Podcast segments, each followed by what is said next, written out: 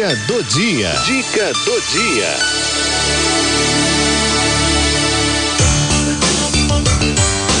Saúde da mulher com doutora Carolina Delage. Saúde da mulher, doutora Carolina Delage, fala agora, agora de métodos contraceptivos hormonais. É isso, doutora? Boa tarde. Olá, queridos ouvintes da Rádio 9 de Julho.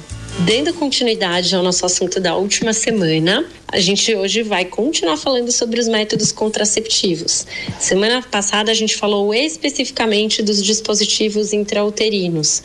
Essa semana falaremos sobre os métodos contraceptivos hormonais, que podem ser a pílula, os adesivos, o anel vaginal, a injeção. Todos eles podem conter estrogênio progesterona ou só progesterona. Mas, de uma maneira geral, todos esses métodos hormonais ocasionam efeitos colaterais e trazem riscos no à nossa saúde. E é muito importante a gente saber quais são eles. Então, vamos lá.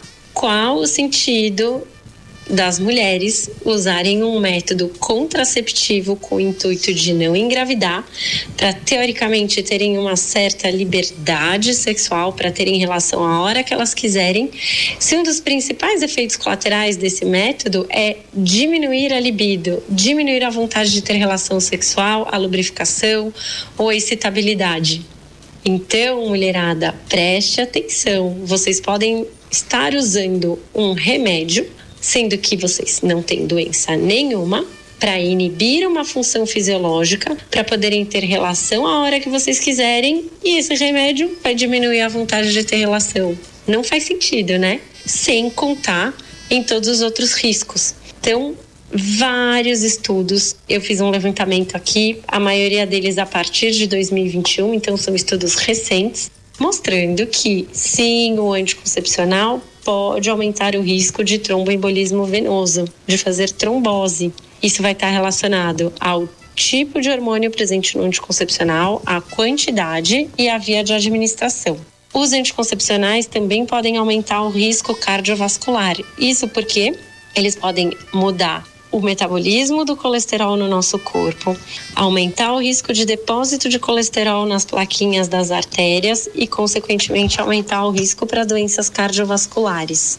Existem outros estudos que mostram o aumento de depressão e suicídio e depressão pós-parto com o uso dos anticoncepcionais. Além disso, a gente precisa se questionar se esses anticoncepcionais também não podem aumentar o risco de câncer de mama. Tem uma meta-análise de 96 a 2019, que levantou mais de 30 artigos, mostrando que pode sim existir essa associação, principalmente quando a mulher usa começa a usar muito cedo e usa por muito tempo ao longo da vida. Então, queridos ouvintes, vamos pesquisar melhor as nossas escolhas, as nossas decisões e o que a gente vai colocar para dentro do nosso corpo, porque nem tudo que todo mundo faz nos convém. Tudo posso, mas nem tudo me convém.